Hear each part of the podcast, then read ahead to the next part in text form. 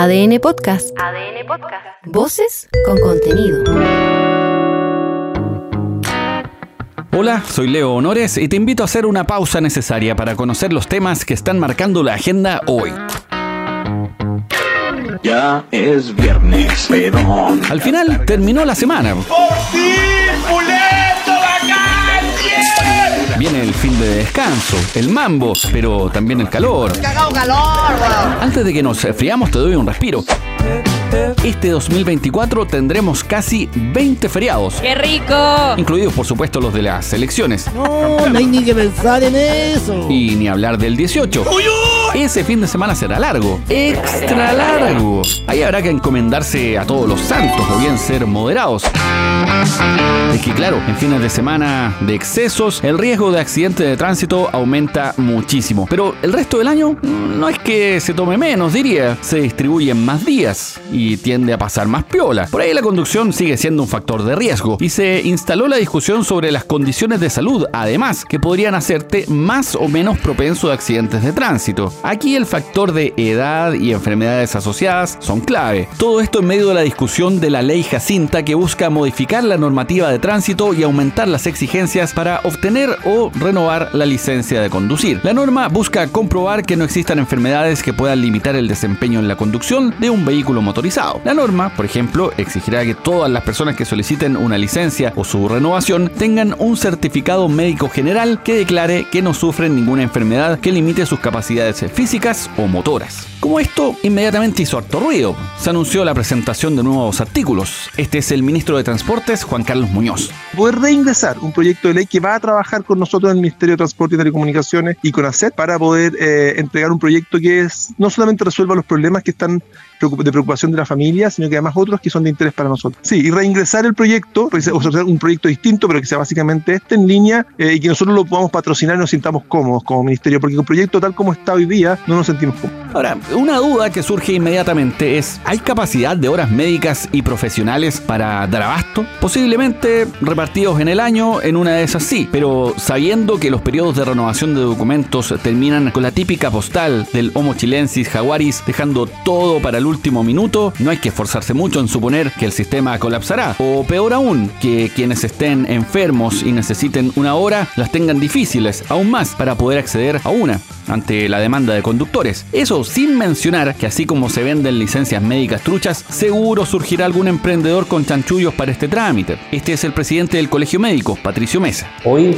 el proyecto de ley busca que los, todas las personas que dan, reciben su licencia de conducir sean evaluados por un médico. Y si consideramos que alrededor de 400.000 personas tienen licencia de conducir cada año, eso significa que tendríamos que tensionar el sistema sanitario con 400.000 nuevas consultas al año, en un país donde tenemos 2,6 millones de personas en listas de espera. Pero esto se puede complicar aún más. Otras de las opciones de discusión para desincentivar el uso de los automóviles o más pensando en una conducción responsable es la idea de un sistema de licencias con puntos. Así como escuchaste, por puntos. Esta es Carolina Figueroa, presidenta de la Fundación Emilia. Pero que debe ir acompañado de lo que es el sistema de licencia por puntos, que es un anhelo que hemos tenido desde más de 10 años y que todavía no logra concretarse en nuestro país. En relación a los otros artículos que acompañan este proyecto, creemos que es necesario eh, de alguna forma abrir la discusión.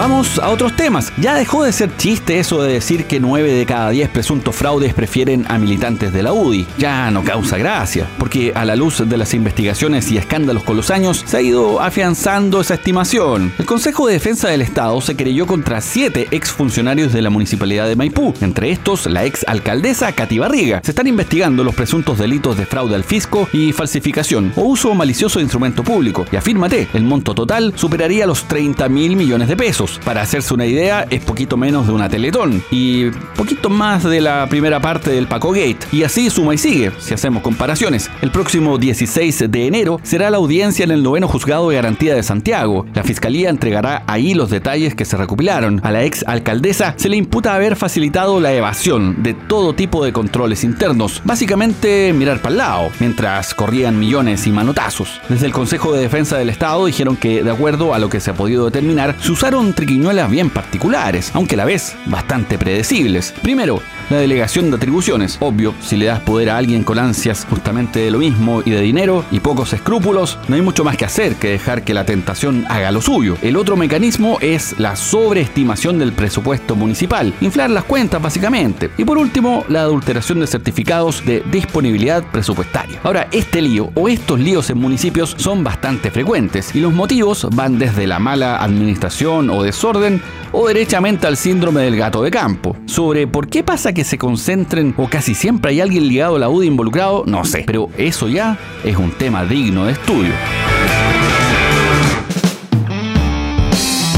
Hace unos días supimos del caso de parientes de funcionarios del Hospital Sótero del Río que se saltaron las filas de espera y se hicieron cerca de 100 operaciones así a la mala. Por supuesto que ningún trasplante o injerto de buenas costumbres, de respeto, de empatía o de decencia. Nada de eso dentro de estas intervenciones. Esta patudez sin nombre contrasta con el dato de las casi 44.000 personas que murieron mientras estaban en listas de espera por atención médica. Imagínate, 44.000. O sea, un estadio completo, para hacerse una idea. Es brutal la cifra. Y no solo si lo comparamos con quienes tenían la frescura instalada en la cavidad interglútea que te contaba antes, sino porque estos datos del 2022 corresponden a en su mayoría a personas fallecidas en la espera de especialistas o cirugías no incluidas en el plan auge. Ese es un tema súper complicado. Desde ya, sabemos que el sistema está sobreexigido. Eso no hay ni que decirlo, pero comprobar que aún mueren personas por no tener atención oportuna es el peor de los escenarios.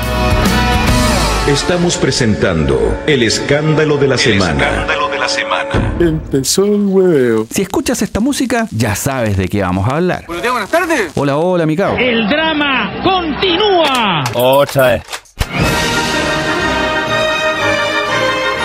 Del general Yáñez, ya sé que te he contado harto. No, que estamos más aburridos que la chucha. Pero pasa que siguen ocurriendo cosas. ¿Y qué me importa a mí? El general director de Carabineros fue citado a la moneda para reunirse con la ministra del Interior, Carolina Atoá. Eso mientras a nivel parlamentario sigue la discusión sobre si es pertinente o no que siga en el cargo, en vista que será formalizado los próximos meses. Al mandamás policial se le preguntó por la decisión del fiscal nacional sobre su petición de inhabilitar al fiscal Armendaris, algo que no ocurrió. Acuérdate que no lo inhabilitaron, pero sí le quitaron la investigación por sobrecarga laboral. O sea, igual se salió con la suya al general, pero de otro modo. Al final es lo mismo, pero no es igual. Lo llamativo fue el descarte que el general. Escucha. Mi preocupación hoy día es la seguridad del país y lo que todo, a lo que cada uno de los ciudadanos le interesa. Estar preocupado de los problemas que le afectan. El resto es materia, cierto, del equipo jurídico que está viendo mi defensa y obviamente respetamos absolutamente las decisiones que toman las instituciones autónomas y las decisiones de los tribunales. Seguiremos trabajando, insisto, permanentemente en lo que la gente espera de sus carabineros, en sacar adelante las políticas públicas en materia de seguridad y en erradicar el crimen organizado y todo lo que afecta la seguridad de las personas. Solo digamos, ya que ningún colega le retrucó al general, que el equipo jurídico le propone a su cliente, en este caso el general Yáñez, y este acepta o rechaza sus estrategias de acuerdo a sus intereses. Eso de dar a entender que hay un desligue de aquellos tomarnos el pelo, sacarse el pillo olímpicamente, pero con cero gracia, cero, porque no se sostiene. El general quizás, además de un equipo jurídico, necesita un equipo de comunicaciones que le ayude un poco más a no decir barrabasadas así.